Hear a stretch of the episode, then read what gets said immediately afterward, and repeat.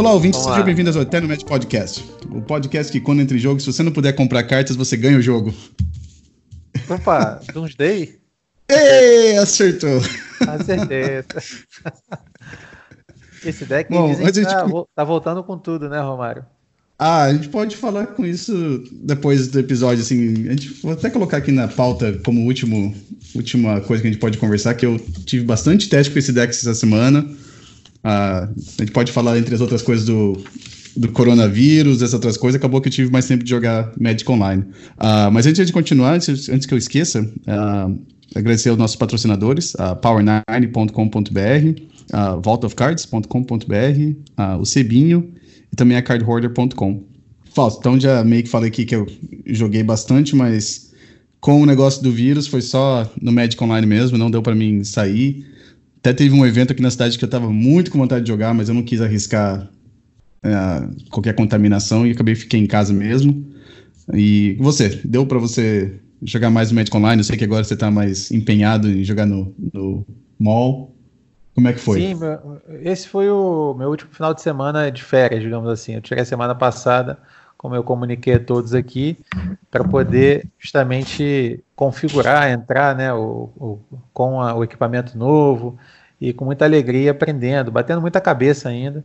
Mas eu usei a semana toda e nesse final de semana foram os últimos dias antes de retornar das férias.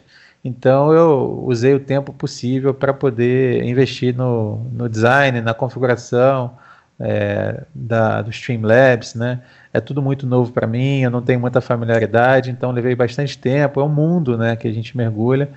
É, mas também foi possível passear, né, na medida passear com, com, com, a família, ao ar livre, né, tomando as precauções é, que o momento requer. É, mas assim foi muito mal, assim. Inclusive quem Ontem, anteontem a gente não fez, nós vamos fazer de segunda a sexta, mas na sexta-feira a gente conseguiu fazer 4-1, né? Com o, o Bug Zenith ao vivo, em jogadas que o pessoal até brincou, falou assim: você tentou perder, mas o deck não deixou. O deck falou, falou não, eu quero ganhar. Contra deck a Market Laje lá, por exemplo, exatamente. Então foi, foi super, super divertido. E esse calor todo aqui do, do chat também, ao longo de todas, todas essas etapas que a gente foi vencendo. Depois, na, ao longo da, da, da live, a gente vai falar mais sobre o que a gente conseguiu avançar. O final de semana foi, foi basicamente isso. Assim, em termos de Magic, foi no Magic Online mesmo. É, esse negócio do vírus realmente. A gente já notou que os eventos do Magic Online mesmo uh, aumentou a, a, participação. Acho que o Challenge, eu acho que foi de Vintage, que deu mais de 100 jogadores. Uh, normalmente de Vintage dá um pouco menos de 100, dá mais ou menos 70, 80 jogadores. Esses números eu tô lembrando, assim, que eu, pelo que eu vi, assim, no, no Twitter, né? Não foi... Eu não, não, pesquisei nada, mas me falaram que, normalmente, o, o Vintage é, dá menos jogadores e por causa... Provavelmente por, por questão desse negócio de as autoridades estarem pedindo para o pessoal ficar mais em casa, é, de quarentena, para não sair. Então a gente viu que aumentou bastante. O, o de Legacy também teve bastante jogadores. Ah, e eu também entrei nessa e não quis me arriscar. Uh, você também tem criança, também tenho criança pequena em casa, não quis arriscar me contaminar e depois vai saber como é que acontece essas coisas, né? Mas então, esse final de semana foi jogar só no Magic Online mesmo. Uh, fiz uma stream uh, meio rapidinha no sábado de manhã. Eu ia tentar jogar o challenge no domingo, mas o meu filho, né, tão paciente assim como talvez como o caso da idade dele, quatro anos, e mesmo que eu esteja em casa, não tem como. Ele vai querer perguntar o que eu tô fazendo, vai querer que eu. Difícil me concentrar. Então eu acabei que não, não, não joguei o challenge, só joguei um pouquinho umas ligas, é um pouco mais fácil.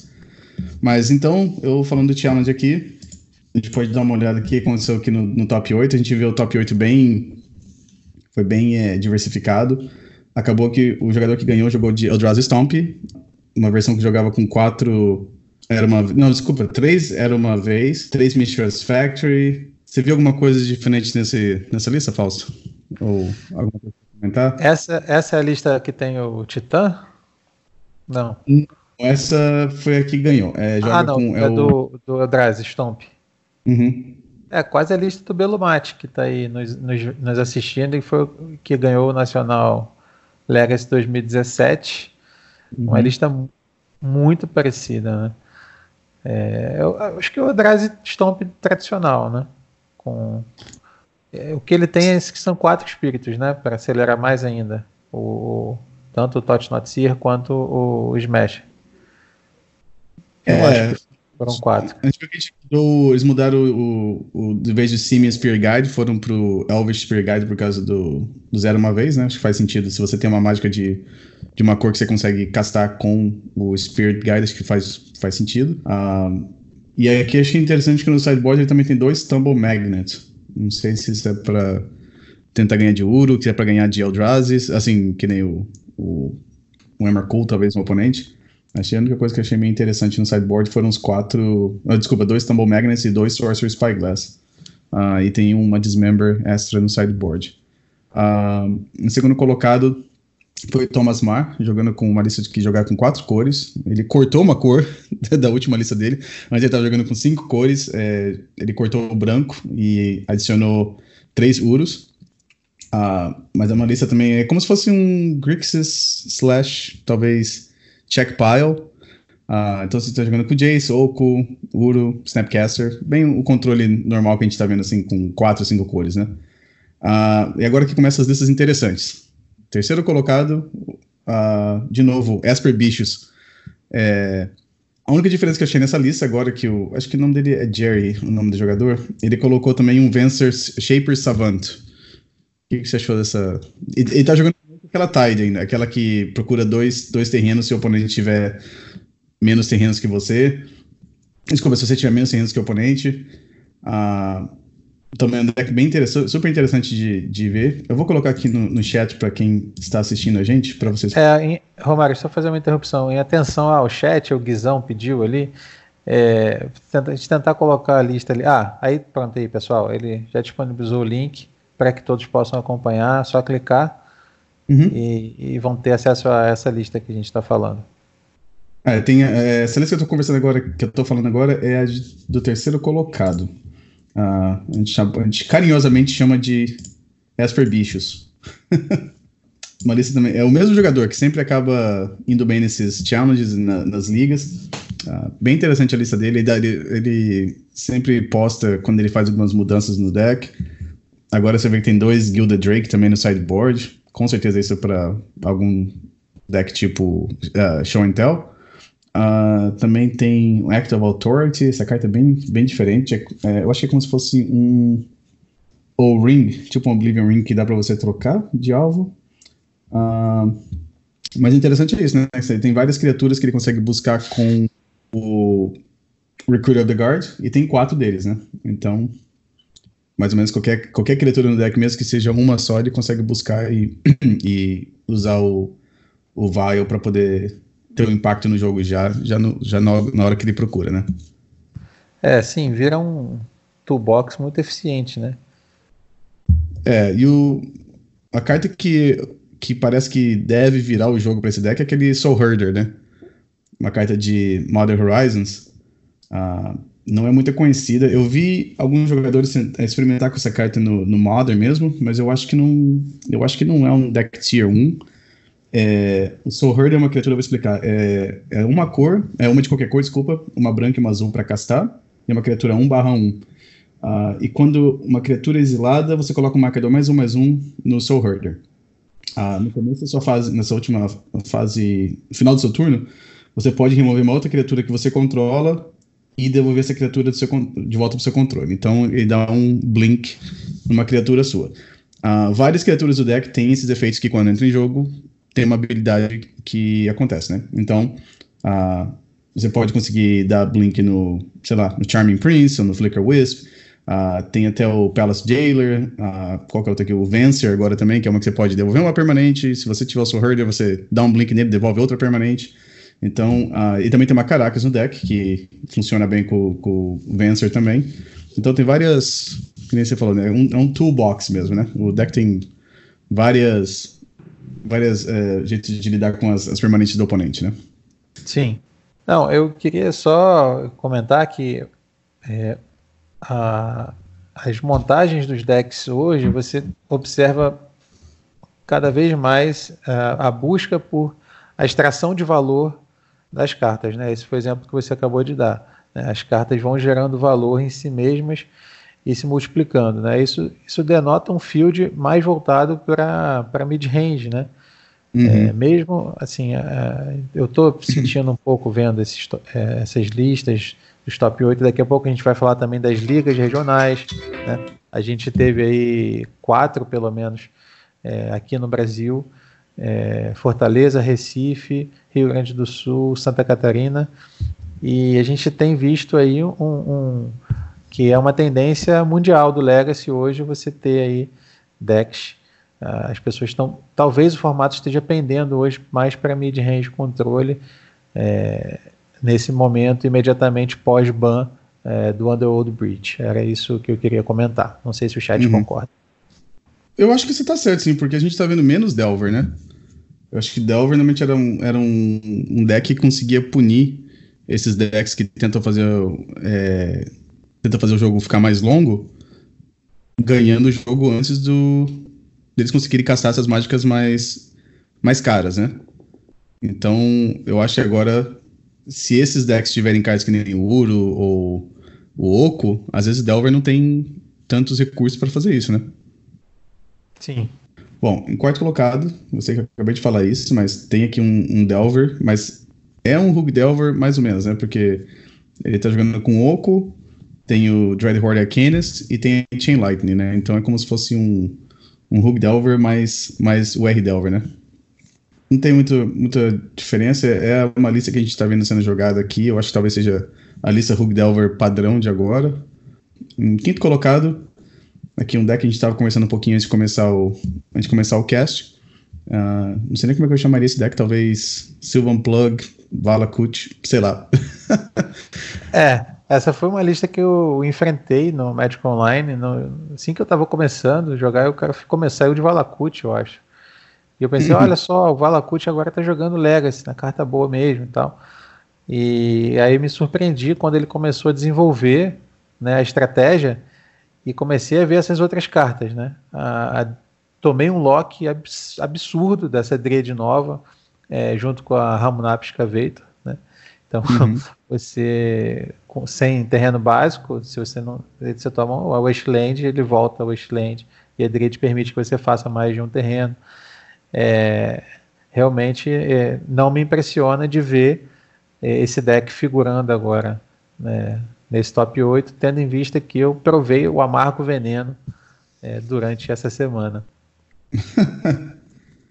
eu achei, achei legal o deck. Eu acho que talvez precise de mais jeitos de procurar terrenos.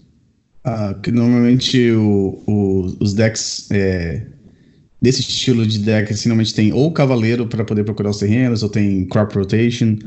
Uh, se você quiser um pouco mais um pouco mais longe disso, você ainda tem é, o Sylvan's Crime. E esse deck aqui não tem como procurar terrenos, a não ser que você use. Uh, como é que se chama aqui? O Primeval Titan, né? E tem o deck um Once Upon a Time, né?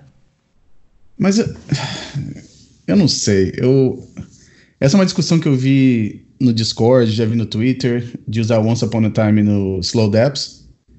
Mas não é a mesma coisa. Eu acho que se você está procurando uma carta específica, que nem. Você vê esse deck aqui, tem 27 terrenos. Uhum. Desses 27 terrenos, você tem um, dois Field of Dead, você tem uma Caracas, um of Earth e dois Valakuts. Aí os outros você tem quatro Wastelands tal, e as, as Fatlands. Se você quiser um Field of the Dead ou uma Caracas ou um of Earth, você não vai conseguir achar é, com Once Upon a Time assim 100% das vezes, né? E no, é. sideboard, e no sideboard você ainda tem aqui uma Bodica Bog. Mas o que, que faz você ter uma Bodica Bog se você não tiver um jeito de buscar a Bodica Bog, né? Então, eu entendo que o deck tem dificuldade de jogar com Crop Rotation, porque o deck joga com uh, quatro cálices no, no, main deck, né? Então, a gente jogar com carta de uma mana quando você está jogando com cálice, a gente já sabe que isso não é o, o jeito certo de montar o deck. Uh, não, mas Crop Rotation então. Crop Rotation não dá certo. Uh, eu acho que eu acho que o deck é legal. Talvez é. Isso aqui talvez seja, vamos dizer assim, a, a versão 1.0 do, do deck, né? Provavelmente se alguém realmente se empenhar em, em, aprimorar um pouco o deck, talvez a gente veja umas versões mais no futuro que tenha uh, algumas cartas, alguns tutores, ou talvez. Porque a ideia tá ali, né? A ideia é você tá jogando com quatro Dryad que funcionam como Uh, como é que era aquela carta que jogava no, no Modern? Bom, jogaram no Extended também, que jogava com o Valakut. Aquele encantamento que, que todas as cartas são. Todos os terrenos são do mesmo. São de cara tipo básico. É, Prismatic Omen. Ela funciona como Prismatic Omen com Valakut e ela também funciona como Exploration com as outras, os outros terrenos que você tem. Então, uh, eu acho que a ideia tá ali, só que a gente tem que dar uma, uma aprimorada. Mas você vê que esse jogador conseguiu ficar em quinto colocado no, no challenge. Então, às vezes o deck seja bom, só que tem que dar uma, uma, uma, uma refinada, né? Uhum. Uh, você acha que esse aqui é o tipo de deck que você jogaria, assim? Você acha que... Sim, acho que sim. Eu gosto desse tipo de deck. Que tenha cálice, que tenha a recursão, você tem o plano do, do Green Sun Zenith. Uhum. Uh, e um deck como Ox Diamond. Eu jogaria com esse deck sim. Acho bacana a ideia dele. E difícil, ser, difícil talvez seja se acostumar com o próximo deck aí que vem na lista. Ah, é. Ah, bom, o próximo a gente viu aqui bem interessante. Para quem é fã do Game of Thrones, Peter Baelish, nome do, do, usuário aqui do que jogou com o deck, uh, ficou em sexto colocado. Eu vou começar a ler, eu vou começar a ler as primeiras criaturas, Fausto. Para quem tá escutando, para eles tentarem adivinhar qual é o deck. Tem um Ashen Rider, tem uma Elish Norn, ah, agora o próximo aqui já vai falar que é outro deck, já não dá. Mas tem quatro Gristlebrand também. Tem, Bom, Iona. Iona, Progenitus, Rurkitar. Aí começou. Pyromancer, Aí Charles Agent. E tem oito Spirit Guides, tem quatro de cada um dos Spirit Guides. Sem querer sair muito assim numa tangente assim, mas eu sempre falo que a Wizard ia ter terminar o ciclo de Spirit Guides. Se eles fizessem azul, poderia ser o Merfolk Spirit Guide, se uhum. fosse branco, seria só Spirit Guide. Se fosse preto, teria que pensar. Não sei se seria Zombie Spirit Guide ou Vampiro Spirit Guide, sei lá. E sem cor, sem cor fazia o Eldrazi Spirit Guide. A gente tinha um Spirit Guide para cada, cada cor. Bom, mas deixando é. minhas viagens para lá. Uh, aqui eu faço, é. aqui tem o. Aí tem os, os feitiços. Tem três Hyper Genesis. Uh, tem Incubation Incongruity. Eu não sei nem que. Eu tive que procurar essa carta antes de começar, porque eu não sabia como que funcionava. Uh, é uma carta que. Quer, você quer ler essa carta aqui? Porque eu realmente eu, eu não conheço ela. Eu tive que. Ah, uma mana híbrida verde e azul. Ela tá de torcida aqui. Olha as cinco cartas do topo. Uh, você pode revelar uma criatura e colocar na sua mão e o restante vai para o fundo, né? Aí a segunda parte dela, uma azul, uma verde, uma qualquer, exila a criatura alvo. É, e o controlador da criatura coloca um elefante, não, um elefante não, um lizard. Lagarto. Um token, uhum. um token de lizard 3/3 verde. Ah, então ele faz aquele efeito do Beast Within, né? Três manas, uhum, isso. instante, Beast Within. Ou faz um efeito de tutorar um. Na verdade, o que ele está querendo é tutorar talvez uma mana, ou então dependendo. É porque esse é não é o deck do. que você tem que fazer qualquer magia com cascata para poder resolver o Hipergênesis. Isso. Mas como é que, como é que funciona com. Eu não sei como eles mudaram a regra para isso. Se você jogar um Charles Agent, essa carta é castada, não é? Ou ele vê o custo. Não, não. É o, custo, o custo dessa carta na. na, na nessa zona é, é, somado agora.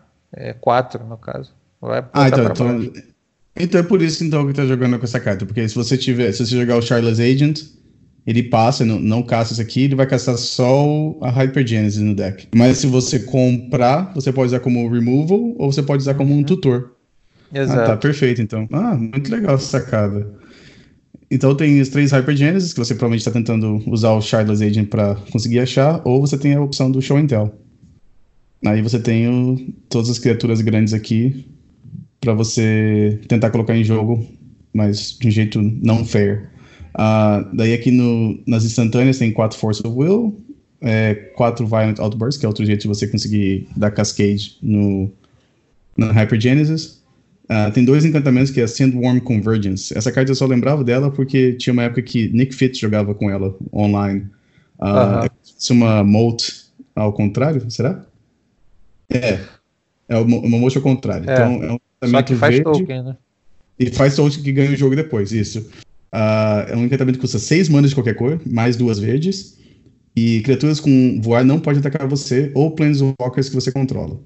Uh, no começo do turno. Não, no final do seu turno você coloca uma criatura 5-5, que é Worm, em jogo. Então é outra carta que você pode colocar em jogo com a Hyper Genesis ou com o Show and Tell. e dependendo de algum. desculpa. Dependendo de algum deck, até você consegue ganhar.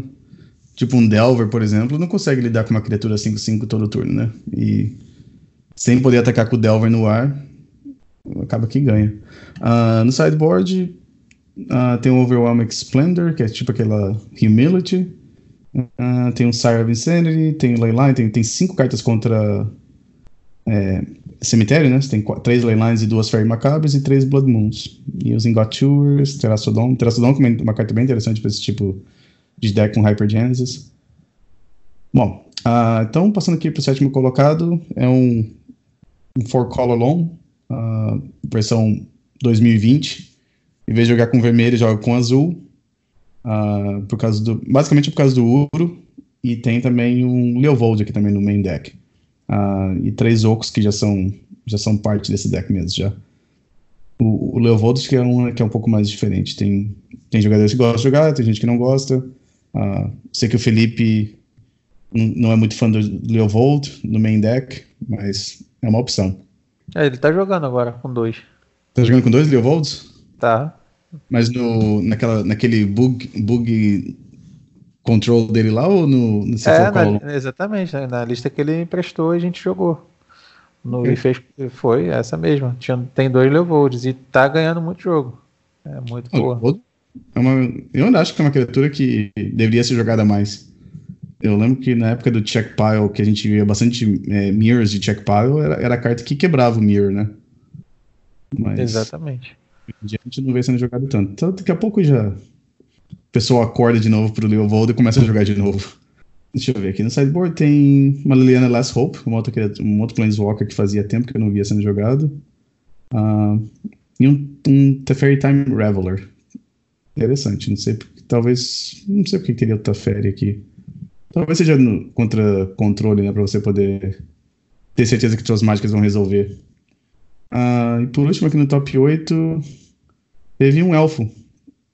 Você que tem bastante experiência agora com elfo, né, Falso? Você que é praticamente um, um expert. Ó, um e a lista com, com a Sapona Time, que o pessoal tava colocando em, em dúvida aí se era, se era boa, se não era.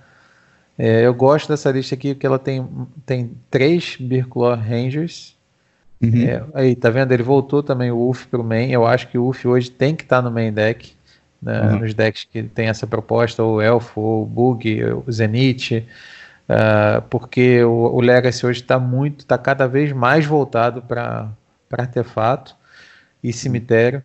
Então, se você tem cartas que podem ser acessadas, né, é, de uma outra maneira, além dela sozinha, né? Você, claro, uhum. se você não tem. Aqui no caso o UF não é, não é um UF, um Collector UF, são cinco, né? dependendo do deck que você está usando.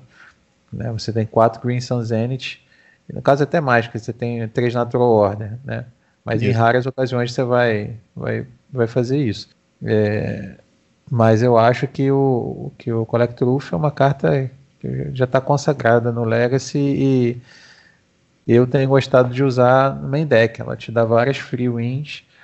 É um formato que está com, jogando com Urza Stomp, tem Henry, né? Ela hum. é um formato que ele, ele usa, ele vai muito bem contra Storm até. É, tem uma, uma série de. E até mesmo nos decks, é, nos matchups que ele não decide, ele pode até vir a ser importante, como por exemplo, travar um Astrolabe num deck de quatro cores. Né? É, então, ele, uhum. ele só não vai ser minimamente útil em numa fatia, eu chutaria aí é, de 20 a 25% do, do field, talvez 30, vai mas eu acho que na maior parte ele tem sido importante. Eu também acho. E essa, esse jogador aqui jogou também com um Reclamation Sage. Ele conseguiu achar espaço para colocar os dois. Tem um Reclamation Sage e um Collector Wolf. Uh, eu acho que o Wolf, você vê que não, talvez não seja um, um, deck que seja tão popular agora, é, mas ele realmente brilha mesmo quando joga contra Death and Texas, né? Porque acho que todo jogador de Elfo tem pavor de ver um, um GT do outro lado da, da mesa, né? Então, sim, sim. E às vezes. É... Mas por outro lado, todo jogador de Death and Texas tem pavor de ver um elfo do outro lado não, da mesa. Isso é verdade. Porque o match é, é muito ruim. Não, é horrível, mas às vezes eu consegui ganhar de elfo jogando de Death in Texas foi quando eu consegui equipar um. Como é que chama? O Mirror Crusader com um DT. É as únicas vezes que você consegue ganhar no G1, às vezes. Uh, porque você não consegue fazer aqueles tricks de devolver a criatura para mão para poder evitar de ter contadores no GT. Uh, ah, e às vezes o, o Reclamation Sage é meio devagar porque às vezes o oponente consegue conectar uma vez só e às vezes aquilo lá faz uma diferença, né? Mas o UF já previne isso, o UF previne o Vile de fazer qualquer coisa no, no meio do ataque, previne uma, uma Sword of Fire Nice de, de poder ser equipada. Eu acho que, como você falou, o Collect UF raramente vai ser uma carta que não vai fazer nada e, nesses matchups, né? Ah, Sim. E falando mais um pouquinho, aqui no, também tive um Progenitus no sideboard, que eu acho que é uma carta que às vezes aparece, às vezes não aparece, mas é um, obviamente muito boa contra outros decks de controle. Precisa de dois ataques para ganhar o jogo. Uh, e eu, eu, acho que eu dei, uma, eu dei uma escaneada mais ou menos assim no, no resto do top 8, do, do desculpa, do resto do dos decks do, do, challenge eu não vi nada muito diferente. O nono colocado também é é interessante também, joga um deck de Nice Set com Echo Vions, parecido com aquele deck que a gente estava jogando. Uh, só que é um deck de. Como é se diz? De Storm. Tem três uh, Tenders of Agony também. Uh, eu gosto de jogar assim um pouquinho, os decks um pouquinho fora do top 8, porque às vezes em campeonatos grandes a diferença de top 8 e, e, e top 12 é tiebreaker às vezes, né? Às vezes tem mesmo recorde, mas. Sim. Bom, mas a gente viu, acho que o top 8 acho que tinha. Acho que tinham 10, 8 decks diferentes no top 8. É, Alice, ah, era Alice que estava fazendo stream, ok. Uh, a gente está comentando aqui no chat. O Batalha pediu pra gente dar uma olhada. 14 colocado, o Anurag jogou. Se eu não me engano, acho que era uma Alice que jogava com 5 cores.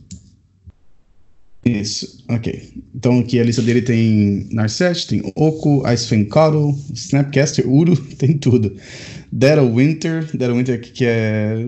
Acho que vi a carta que vem substituir o, o Toxic Deluge. Tem a Sevin's Reclamation. Tem tudo. Acho que o Anurag colocou todas as cartas que ele gosta no mesmo deck. E. Nossa, o deck joga com cinco cores e ainda tem um Back to Basics. Hum. Com certeza quatro astrolabes, né? Não, Exatamente, tem, tem quatro aqui. Magic em, 20, em, em 2020, Magic, o Legacy em 2020. Uh, então, e sempre lembrando, todas as listas que a gente fala aqui, eu vou colocar o link depois aqui do, do evento, para quem quiser conferir as listas. Eu achei bem legal esse, esse, esse challenge aqui, teve Assim, o top 8 foi bem diversificado, até, e tem até os decks depois, assim, fora do top 8 das listas que foram publicadas, também bastante decks diferentes. Eu tô vendo aqui, é, realmente, é, o nono colocar o do quinto ao Ups, bastante gente. Do quinto ao vigésimo colocado, todo mundo tinha 18 pontos. Então, eu acho que vale a pena às vezes dar uma olhada nos, nos decks fora do top 8 por causa disso, né? Que a diferença de top 8 às vezes é só no, no, no tiebreaker. Uhum. Bom, Falso, você quer falar aqui um pouquinho? A gente teve essas ligas nacionais que aconteceram no final de semana. Eu, Sim. eu conferi um pouquinho da CLC, porque eles fizeram stream no canal do, do Guma, né? Sim, grande Guma. É, eu aconselho quem está escutando a gente e está assistindo a gente agora a conferir o canal dele. Eu vou. Eu, se eu não me engano, é Guma Noob. Guma é, Noob. Guma Noob, né? Guma ah, Noob. Então deve ser twitch.tv barra Guma Noob. Uh, também vou colocar o link também depois no, no, na descrição do episódio. Uh, ele fez a, ele faz o stream e faz a narração também do, do, do evento, né? E eu achei que sempre com boa qualidade a, o stream e a narração dele. Eu assisti um pouquinho, eu também assisti um pouquinho do, do Legacy RS. Uh, ah, e os outros dois acho que não tiveram stream que a gente vai começar, né? Teve o Legacy Fortaleza e a Lanterns. Mas pode falar aí, é. Fausto. Eu assisti um pouco também do, do CLC, sempre excelente o trabalho realizado pelo Marcelo, pelo Guma, pelo Alex. A liga, talvez a liga, talvez seja a liga de Legacy mais tradicional do Brasil, né, mais antiga. E começando por ela, então, é, esse top 8 ficou com um Eldrazi, um, Eldrazi Post, né, que eles chamam de Prison aqui. Eu estou entendendo que deva ser o, o, o Post, né, o Big Eldrazi. Uh, teve um Grix que, que não identificou, como não pôs Delver, estou imaginando que seja o mid-range. Uh, um Food Chain, um Infect, olha aí, e dois Storms e dois Bunch Miracles. Aí a gente vê o, o, o, os Miracles conseguindo se dar bem nesses fields muito ainda em formação, em mutação. É, e o top 8 do Legacy RS, que é organizado em conjunto pelo Rafael Brusnik, é uma das maiores ligas do Brasil hoje, que realizar o segundo maior evento de, de Legacy do ano passado, com mais de 80 jogadores, que foi o Bagual.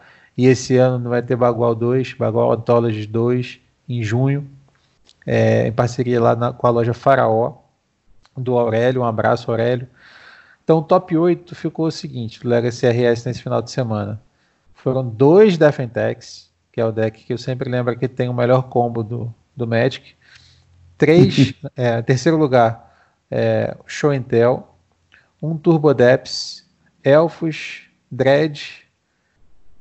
Um Eldrazi com Once Upon a Time. E um Bunch Miracles, também bem diversificado, esse top 8. É, Seguindo então, agora pulando do sul lá para cima para o Recife, cidade maravilhosa, na Lampions League, torneio organizado também cada vez melhor, com mais qualidade pelo Alex Araújo, né, carinhosamente apelidado de Pato, sempre acompanhando as nossas lives. Ficou da seguinte forma: Urza Oco, BR Reanimator, Bug Midrange, Bug Delver, Storm o R. Delver, Rugak e Four Color Miracles. Nenhum deck repetido em, Fortale em Recife. Olha só.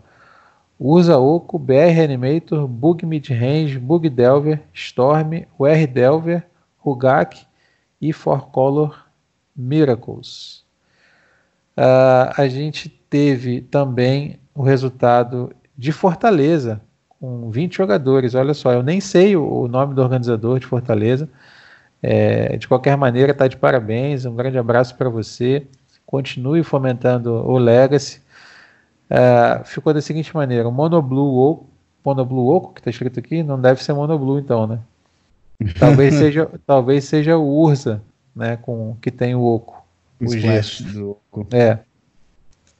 é. Um Death Shadow, o R. Delver, Monohead Eldrazi, Storm, o W Controle, Penter e Humanos.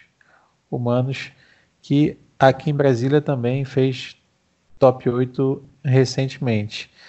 Com isso, acho que a gente consegue ter um apanhado da variedade e como o formato tá saudável hoje, né, Romário? Você pode escolher um uhum. combo para jogar, você pode escolher um mid-range, um controle, um deck agro, um delver, e você consegue fazer resultado. Você vê alguns torneios sem nenhum deck repetido é, no top 8. Isso mostra como o Legacy hoje está tá em grande forma, né? Bem diverso. Bem diverso. É, é eu acho isso excelente. Uh, eu, eu sempre falo que eu acho que quando a gente tem esse metagame assim, eu acho que é mais divertido para jogar, na minha opinião, né? Mas uh, se você conhecer o seu deck bem, você sabe como o seu deck interage com os outros decks do metagame, você consegue ter resultados bons, né? Contanto que o seu deck faça sentido, não seja um deck que tem um combo de cinco cartas, aí uh, eu acho que é um ambiente que dá para você jogar com praticamente com o que você quiser. É, é uma coisa que quando a gente. Eu, é, talvez até um argumento para banir. Não, já foi banida a carta, mas seria um argumento para banir o. Que nem foi banido o Underworld Dreams. Não, Underworld Dreams, não, desculpa, Underworld Breach. é que quando tem um deck de combo, que é o melhor deck do formato, é difícil você ter um ambiente assim, né? Você ter um ambiente que tem.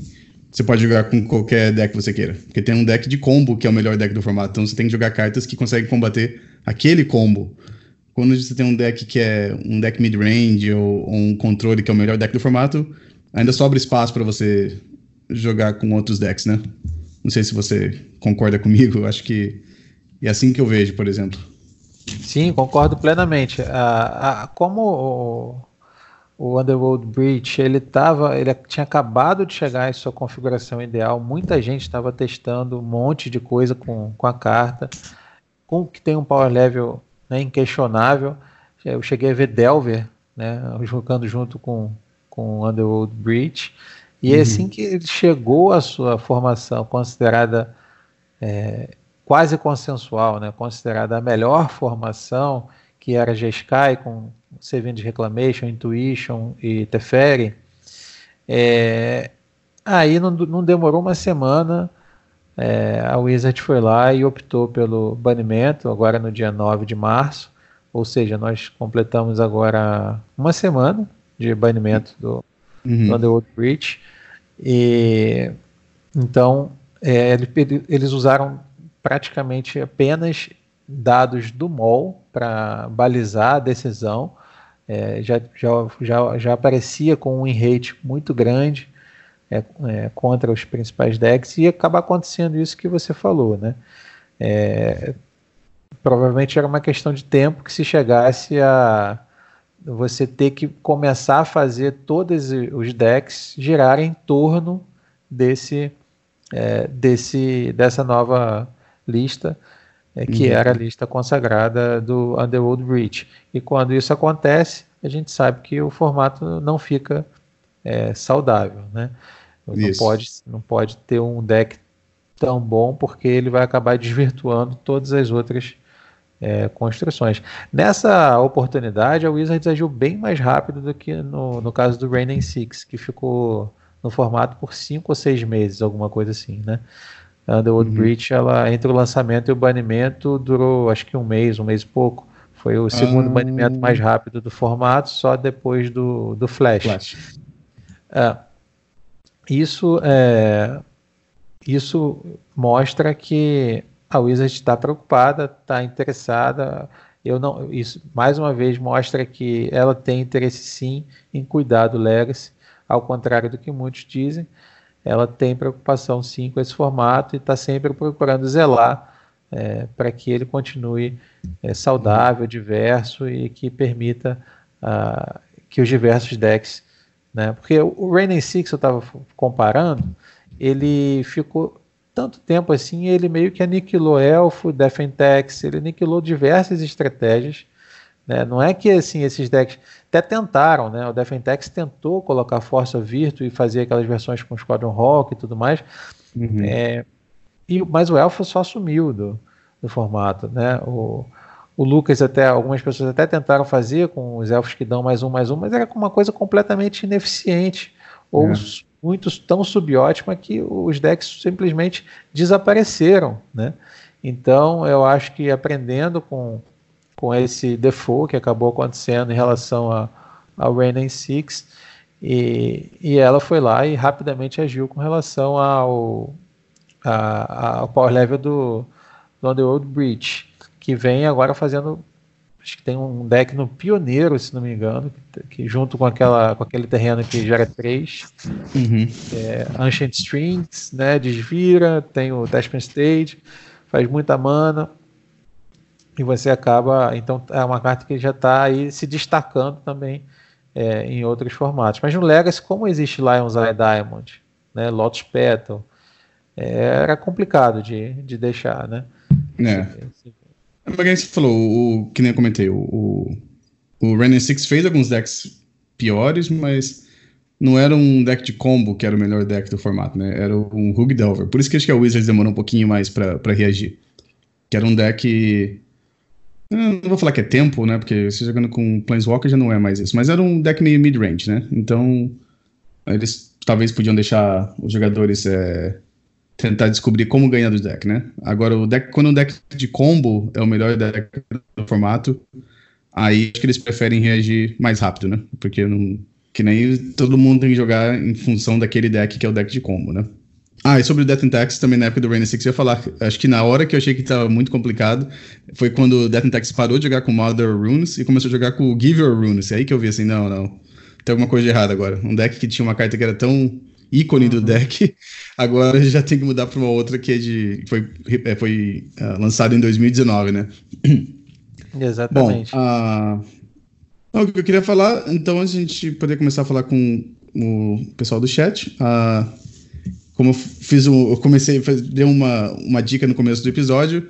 Então, o deck que eu tô jogando agora bastante é Doomsday. Às vezes, de vez em quando, eu comento, comento sobre o deck. Fausto, você acabou jogando algum, contra Doomsday nessas ligas que jogou no Magic Online? Eu vi que o deck agora tá. Não, ainda não tive o. Ainda não tive o prazer é, inenarrável de enfrentar o Doomsday. ainda eu... não tive. Ainda não Esse final de semana eu joguei no sábado e eu assisti, eu acho que foi o Thiago que tava jogando, e ele acabou jogando duas vezes contra o Doomsday na stream que eu tava assistindo dele. Uh, logo depois que eu terminei de parar de jogar na minha stream, eu dei um host num outro jogador que tava fazendo stream de Doomsday também. Então o deck tá meio, meio popular agora. Uh, pelo menos no Magic Online. Talvez seja só porque, como é se diz, é uma novidade às vezes. Mas com certeza a, a Taças Oracle deu uma revitalizada no, no deck. Então eu acabei. Eu, no sábado, acho que eu fiz o melhor resultado que eu fiz com o Doomsday no Magic Online. Eu fiz 4-1 hum. com o deck. Uh, Uau! É, 4 eu perdi é bom, os... né? Ganha dois, dois baús, ou seja. Isso. 6 ticks mais 120 play points. Você ganha na prática duas ligas. São. Não, peraí, são, são dois só dois baús, não são três? Não sei, agora não lembro. Ah, não lembro ah, agora. Não são dois? Não sei. Pode ser. Uh, mas eu acabei perdendo só de Black and Red Reanimator, que é um matchup horrível para outros decks de combo. Uh, perdi no G3 até falando isso, mas foi, foi um jogo assim, interessante para assistir. Quem quiser olhar depois no meu canal lá. É, a liga toda foi interessante para assistir, porque o Doomsday te coloca em umas situações assim eu acho legal o deck porque é como se fosse jogando um quebra-cabeça. Cada, cada turno é um quebra-cabeça que tá jogando. Só que decks que nem o Ent, por exemplo, é um pouco mais fácil. O deck produz bastante mana, então é, é produzir mana e achar o tutor. Doomsday, mesmo que depois que você casta o Doomsday, tem a segunda parte, que é mais difícil ainda, que é montar a pilha do Doomsday, né?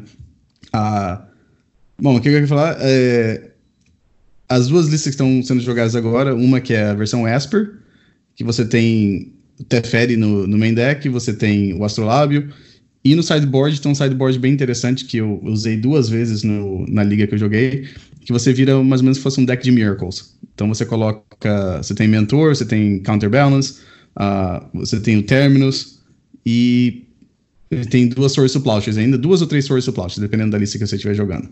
Uh, e tem a versão que é que você tem a vantagem de jogar com Decay, você tem o Veil of Summer, e tem uma outra carta chamada Divine Witch, que é aquela que a gente comentou alguns episódios atrás, que é como se fosse uma Demonic Consultation. Para quem é das antigas jogou Standard na época de Ice Age, lembra essa carta? Acho, que ela é restrita. É restrita ou banida em Vintage? É restrita. É restrita. Então, a Divine Witch ela funciona assim: você é uma, é uma criatura que custa uma preta e uma mana de qualquer cor, e tinha um ciclo em Nemesis que tinha vários é, shapeshifters que você descartava a carta e eles faziam um efeito. o Divine Witch, você paga uma preta e uma mana de outra cor, vira ele, é, descarta uma carta da sua mão, remove as seis primeiras do, do, deck. Não, desculpa, você tem que nomear a carta primeiro. Uh, você nomeia uma carta, remove as seis primeiras do topo do seu deck e você continua removendo carta até você chegar naquela carta que você nomeou. O jeito de jogar com essa carta no Doomsday é que você na primeira vez você provavelmente vai nomear Taças Oracle, você ah. compra ela, e depois você joga ela e com habilidade na pilha você nomeia uma carta que não está no seu deck. O que acontece é que você remove o deck inteiro e você ganha o jogo depois que a, pilha, a habilidade resolve. Uh, por que isso? Porque você consegue jogar contra Source Plowshares ou, ou, Raio, não tem como o oponente ganhar. Né? Aí só seria contra a mágica só. Na versão Esper, que eu gostei mais de jogar, o Teferi é o que faz mais ou menos essa, essa, essa parte, assim, porque ele funciona como se fosse um silêncio, né? Então, se, se tiver o que interfere na, na mesa, você pode combar sem se preocupar. E depois eu vou colocar até o link, tem um site chamado Ah, eu tava lendo de novo que eu achei que o, deck, o site não tinha sido atualizado, mas ele chama DT at Wiki. É, porque o nome original do Doomsday era Doomsday Fatlands Tendrils, na época que o deck jogava com Tendrils of Agony, que deu Ant, e era um deck de Storm. Uh, mas o deck foi atualizado aqui, o site foi atualizado, e tem várias pilhas é, que você pode tentar é, montar quando você joga o deck. Uh, digo pilhas porque o Doomsday, do jeito que você resolve, você coloca cinco cartas na ordem que você quiser, e a gente chama isso de Doomsday pilha, né? Falso, acho que um dia a gente tem que pegar ainda. Você podia entrar comigo para fazer uma liga de Doomsday. Acho que você vai. Com certeza. Você, gosta, você que gosta de Death é. and Taxes, é com certeza o deck para você jogar. então, eu, eu você estava dizendo aí da, da, que gosta, a sua justificativa é maravilhosa. Você gosta do Doomsday porque ele parece um quebra-cabeça. Né? Isso tem tudo a ver com o Magic em geral e Legacy em particular. Né? Você ter ali diante de si o desafio de solucionar um quebra-cabeça, né, é, é, quase que o resumo da filosofia e do conceito do jogo. Né? Você tem ali, eh, no caso do Legacy, por exemplo, que é super skill intensive, né, que de, demanda uma, uma habilidade e conhecimento é, gigantescos é, do formato.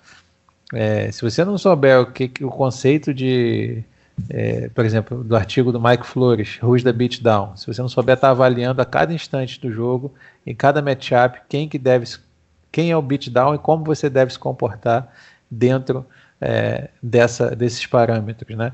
Se você não souber tomar as decisões de keep, né, diante quando você não sabe o oponente, do que o oponente está jogando, mas em relação ao seu próprio deck, o que, que você quer fazer, né? Qual a estratégia do seu deck, se aquela mão inicial vai te proporcionar fazer o que o seu deck tem que fazer, é, você realmente não, não vai ficar muito bem posicionado. Então, é isso que você falou, Romário, é muito interessante. Né? O, o quebra-cabeça, eu acho que o desafio das probabilidades, né? A, a gente às vezes quer ficar testando as probabilidades durante o jogo, né? E você quer maximizar é, as suas probabilidades de, de, chegar a uma melhor solução, é, de que aquelas decisões que você toma é, cheguem a bom termo a cada, a cada instante. Isso que é bacana. Então, nesse sentido, por mais que a gente queira torcer o nariz para o Doomsday, né? Que é uma cartinha, um feitiço de três manas, né? Que você esquece o deck todo e escolhe só cinco, né? É, pode parecer simples e óbvio, mas deixa de ser quando você vê que tem um oponente na frente que pode ter um anula, que pode ter, enfim, é, um stifle, né? Eu acho que stifle é uma carta que ainda tá, ainda não voltou, ainda não prestaram atenção né, na importância dele nesse novo field que está em formação. Uhum. É, então tem isso tudo, né, envolve todos esses fatores. Essa é verdade. Stifle realmente é uma que pega esse deck de surpresa, né? Porque você ainda ganha com uma habilidade da Taças Oracle, né? Então Uh, é uma carta que tem que prestar atenção, sim. Uh, até as Fatlands mesmo. Mas o, o que eu queria comentar também, então, eu acho o deck tá, tá divertido de jogar. Eu acho que tá, de uma certa forma, popular, por ser um deck assim que muita gente achava que era um deck meio, vamos dizer assim, tier 4, que só jogava quem era fã uhum. mesmo do, do deck. Mas eu acho que com os, os resultados mais recentes dá pra ver que é um deck de verdade, que talvez esteja aí para ficar. Um, acho que a versão bug que a gente viu o Ethan Formichella colocando um monte de resultados. Uh, ah, para quem não conhece, é o Monks Can Cry no Magic Online. Ele jogava com The Ant e ele mudou para o Doomsday. E depois a gente viu também aparecer umas listas com que são Esper, que nem eu comentei. Eu achei um pouquinho melhor. Uh, e tem esse plano que eu falei que no depois do sideboard você pode jogar como se fosse um, um Miracles. E eu joguei duas vezes com essa versão assim Desculpa, eu fiz esse sideboard, transform... transformei meu deck em Miracles duas vezes na liga e as duas vezes funcionou. A primeira vez foi contra o Delver. Uh, eu dei um, um Tot Seize, eu vi que a mão dele estava bem preparada contra combo. Só que daí eu consegui dar um Terminus e, e ele não estava esperando ver um Terminus de um deck de combo uh, no G2, né? E depois, por último, foi contra um Miracles, a última rodada. Uh, também, ele estava com uma mão bem preparada para ganhar de, de combo e eu acabei colocando um Teferi primeiro na mesa, depois coloquei um, um mentor na mesa e acabei um counterbalance na mesa e acabou que já o jogo acabou, né? Mas eu acho, achei o deck bem legal. Ah, com certeza o pessoal que estava assistindo, teve um pessoal que era do Discord, do Doomsday, eles me ajudaram bastante para descobrir algumas pilhas lá que eu não estava conseguindo. Consegui é, resolver o quebra-cabeça duas vezes na, na liga. Ah, mas foi bem divertido. E eu acho que eu vou continuar testando esse deck assim nas próximas semanas. E. Ah, o Davi tá comentando aqui que ele viu, assistiu a liga. É, eu achei bem legal aquela liga. Eu vou tentar jogar de novo. Eu sei que Doomsday tem ligas que vão ser daquele jeito, tem ligas que eu vou fazer 0-3, mas é a natureza de jogar com deck de combo, né? Às vezes você compra nas mãos que o oponente não consegue ganhar, tem vezes que você não compra nada. Então, é, é o jeito que o Magic funciona. Mas acho que é se não tivesse essa, essa, essa diferença, a gente ia jogar xadrez, né? Que xadrez não tem, não tem isso, né? Exatamente. É isso aí. E fala sobre os decks que você estava jogando no Magic Online. Que, que, quem te chamou mais atenção? Vi você jogando de Elfo, vi você jogando de Death and Taxes, jogou de Goblins a última vez. É, Goblins ainda não foi o que eu menos usei, né, até agora. And Taxes eu já estava acostumado a jogar no papel há muito tempo. Uh, Elfo eu nunca tinha jogado na vida, fui jogar agora. E essas listas tipo Zenith eu já tinha jogado algumas vezes, né? Então uh, acho que eu preciso talvez insistir um pouco mais no, nos Goblins. O Vitor tinha pedido, o Vitor Gomes tinha pedido para ver hoje, né? Então lembrando que a gente tem essa primeira parte da live que foi a gravação do episódio 19 do Eternal Cash, é, que vai durar mais ou menos uma hora, e a segunda parte, três horas seguidas de MOL, né? Então Chamem os amigos para assistir, deixem o follow, subscribe também, assinem, é, como tem aqui, ó, aqui em cima no, no como é que é o nome dele? Valarar, que é uma ótima maneira de apoiar o canal. E mais Romário dos decks, assim, o, o, o que eu achei melhor para o ambiente do mall até agora foi realmente a lista que o Felipe construiu. Felipe Medeiros é, foi o, o bug Zenith, porque ele tem realmente um pacote forte de, de criaturas, ele tem uma opção muito consistente. Você pode ir pelo lado do Oco, você pode ir pelo lado é, da Question Beast, você se defende de Delver com a cobrinha, né? O, o como é que fala? Ice Fang Coltree. Quarrel. Quarrel. É, então é, é, é, impressionante. Você, você tem um, leque enorme de, de opções. Tem as Fossil Will também para tentar segurar a onda contra o combo. Eu fiz uma pequena mudança. Ele estava jogando com dois engenheiros main deck. É, eu puxei a Force of Negation é, para o main deck e coloquei um dos engenheiros uh, ah, para o side. Por que, que eu fiz isso? Porque o número de cartas azuis estava baixo e eu tenho percebido que o ambiente do mall tem muita gente querendo grindar e ganhar com deck rápido, né? ou seja, é, pegar um deck ali que vai Storm ou então Reanimator ou então, enfim, qualquer um que ganhe rápido para você otimizar o tempo e já fazer uma outra liga, etc e tal. Então, estava sentindo falta de uma quinta eh, resposta de zero mana, né? Então uhum. eu tive essa essa fiz essa opção de fazer essa, essa mudança, mas o deck realmente é sensacional, né? É, eu ainda estou aprendendo muito a mexer com a ferramenta do MOL, então às vezes eu perco tempo desnecessariamente. Fui aprender ontem a coisa do número 2, que você aperta o 2 e, e, passa a, a prioridade até que. Passa o turno, na verdade, até que tem alguma, alguma ação né, do, isso, uhum. do oponente. É, isso foi fundamental, né? É, Defentex é a coisa do trigger do vial, preciso agilizar também, porque uhum. já perdi muito tempo com isso.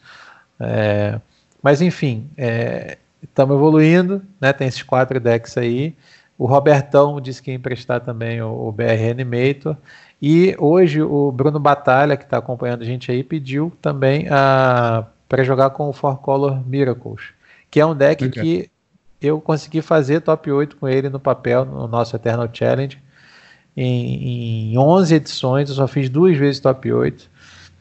Uma vez com Defentex e outra vez com, com Band Miracles. Miracles. Né? Então eu uhum. vou ver se alguém tem essa, essas cartas aí disponíveis para emprestar também, que é um deck que me agrada jogar, a filosofia de jogo dele, o conceito de jogo é, é a mim me parece muito interessante. Eu teria um prazer enorme em, em poder apresentar nessas transmissões é, o Miracles. Uhum. É, o. Esse bug, o, o Bug Zenith eu achei um deck bom, eu acho que tá bom pro, pro ambiente também. É, no Magic Online, que nem você comentou, tem que às vezes é usar dos, dos shortcuts, shortcuts ali na, no computador, porque senão perde muito tempo, né? Que o deck tem várias decisões, todo turno você tem várias decisões para fazer, mas eu acho que é um deck que, que tá bom no, no, do, no, no ambiente do, do metagame atual. É, e você, você tava jogando ainda com, com Natural Order ou não tinha não, natural? Não, não. O Felipe mudou, ele avaliou que tá, o Natural Order não tá mais tão bem posicionado né, nesse field atual, pós-banimento do, do Breach, então ele tirou e eu tô seguindo sim, tô achando uhum. interessante uhum. também. Agora, Natural Entendi. Order dava, mas né, teve uma liga que eu peguei dois Defentex, é, e você fazer um, um, um Natural Order para progênitos é praticamente game. Né? É. Então, é, talvez seja o caso de, de, avaliar. Mas enfim, sempre saem quatro cartas, né? São os dois Natural Ords, mais o Progenitus e o, o Arconte. Uhum. Então, uhum. são quatro slots aí que são muito disputados. Então teria que pegar o deck, abrir de novo, analisar e ver qual é a melhor opção. Ah, tem uma ideia para você, Fausto. Diga. Você, conhece aquela caixa chamada Rafik? Rafik of the Many? Aham. Uhum. Do Commander? Não é do Commander, mas tudo bem, é uma carta de Commander, vamos dizer assim. tá. Quarto turno, Natural Order, coloca o Progenitus em jogo, né?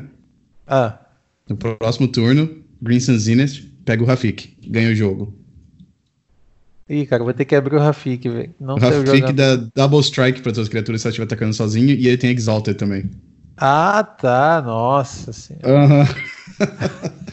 Ou dá segundo Natural Order, pega o Rafik, porque ele é, acho que ele é, ele é bent, e mais uma, mais uma mana? Ou é Bent mais duas? Eu não lembro agora. Mas você dá o, faz o Rafik e ataca duas é. vezes da, da Double Strike com o Progenitus.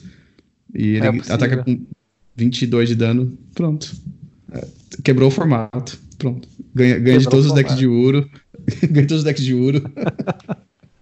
Sim, sim. O Uro tá jogando demais também nesse Tem essa opção também. É. Eu ia falar que é o momento finanças do podcast, mas já tô atrasado já, porque o Uro já tá caro já. Mas eu ia falar, se você gosta de jogar de, jogar de Legacy, compra o Uro, porque mas, ó, a carta é muito absurda a carta. Em seu favor, eu devo dizer aqui de público que no spoiler ainda, quando a carta foi spoilhada, nós fizemos um podcast e demos a dica do Uro. Eu lembro Sim. bem disso. Não sei se foi no episódio 15, sei lá, podem procurar aí. eternalmagic.com.br. Tem o um link lá para os episódios todos. E o uhum. Romário falou, nós comentamos a carta. É, quem acompanhou aí, né, pelo menos teve essa, essa primeira informação de que a carta tinha grande possibilidade de jogar o Legacy. Exatamente. E eu tá acho que uma... no Modern é quatro cópias, cara. Legacy é, o pessoal joga uma ou duas cópias, mas no Modern, quatro cópias. Eu acho que no Pioneer também são quatro. A semana passada, quando eu tava eu não sei se vai continuar sendo semanal, mas eu faço stream com o meu amigo aqui de Richmond, o Daniel Demaro, aquele que fez top 8 no Eternal Weekend. Uh, semana passada a gente jogou. A gente tava jogando a, a preliminar, a preliminary de Legacy no Magic Online. A da quinta-feira é a que a gente pode jogar, que começa às, seis. Não, começa às seis horas da noite? Começa, não, desculpa, começa às sete horas da noite pra gente aqui. Uh, e no meio do, das rodadas, a gente tem que fazer alguma coisa para culpar o tempo. Da semana passada a gente tava jogando uma liga de Pioneer. E ele tava jogando com um deck que era Bug Delirium. E ele tava jogando com quatro Urus também. Então a carta tá sendo jogada em todos os formatos. Uh, e como é uma carta bem mid-range, bem fair, comprar ela, é quase certeza que ela não vai ser banida no, no Legacy. Então não sei. Eu não sei se ela vai subir mais que isso. Aqui acho que até 40 dólares agora já. Mas é uma carta boa para quem gosta de jogar Legacy, pegar umas duas dela agora. Talvez na hora de, de parar aqui, na hora que a Wizards parar de lançar caixas de. de qual que é o, qual que é o set? É Terrors Beyond Death, né? Isso. É, na hora que eles pararem de produzir cartas, talvez está sobe de preço, mas a gente não sabe. Mas uma outra que me surpreendeu um pouquinho, eu não sei se. Eu não joguei com a carta ainda, então não sei exatamente qual o potencial dela, mas é o Titã ver, Vermelho e Preto, o Crochas lá. Ah, também Sim. é uma carta interessante para quem gosta de controle, Grixis ou é, quatro cores, é uma carta bem interessante. Mas é. Uh, Fausto, tem mais alguma coisa pra gente comentar aqui antes da gente terminar o episódio? Você vai começar também a sua live daqui a pouco? Não, acho que é isso. Acho que foi bom conteúdo. Vamos chegando a uma hora e dez, é, que é o tempo que o pessoal está achando razoável de, de episódio. E a gente segue aqui agora ligando o mall e começa a transmitir umas partidas de Legacy para o pessoal acompanhar, acompanhar. E vocês podem mandar aí os decks que vocês querem ver entre esses quatro, que são os que estão emprestados, né? Tax, Goblins, Elfos e o Bug Zenith. Tem essas quatro opções. Enquanto a gente vai despedindo aqui, ligando o mall, essa coisa toda, podem deixar aí as opções, as preferências no chat. Chame os amigos para acompanhar e a gente vai embora aqui. Deixa eu ver que horas são. Até, até meia-noite, mais ou menos. Vamos jogar uhum. Legacy aí para a galera ver. Você está convidado para ficar se quiser, viu, Romário? Aqui, né? Obviamente, vou ficar aqui mais um pouquinho. Uh, isso, uh, então, para explicar para quem está escutando a primeira vez ou não entendeu muito bem, uh, o que a gente começou a fazer, a gente está gravando o podcast, mas a gente está fazendo também uma live no Twitch, que é. Então, é como se fosse o episódio fosse gravado ao vivo, vamos dizer assim. Uh, vai passar por um processo de edição ainda depois de lançar, mas quem quiser participar, é, comentar no chat enquanto a gente está gravando. A gente vai gravar às segunda-feiras. A segunda-feira, desculpa. É... Aí começa. Falso, são o quê? 8 horas da noite? Que a gente... Desculpa, que o meu fuso horário. A gente está começando 8 e meia, horário de Brasília. A conexão Brasília responde. É, a gente, toda segunda-feira, então. É, assim, a live vai ter de segunda a sexta, pessoal. Então podem avisar para os amigos segunda, sexta, quer assistir um Legacy de boa, trocar uma ideia sobre Magic em geral, Legacy em específico, Eternal Magic BR na Twitch, é, segunda, sexta, a partir das oito e meia da noite, sendo que às segundas-feiras estarei na companhia maravilhosa do amigo Romário, e a gente vai, a gente vai mostrar para vocês em primeira mão a gravação do, do podcast, né? Que é um podcast o Romário estava me dizendo agora os números, tão impressionantes. Tem episódio que está chegando a 200, é, 200 escutadas, digamos assim, né? Então, você vê aqui nas segundas-feiras, a gente está começando essa tradição hoje, então, que espero que dure bastante tempo. Espero que vocês tenham gostado também. Vocês podem deixar as opiniões aí para a gente sempre ir melhorando.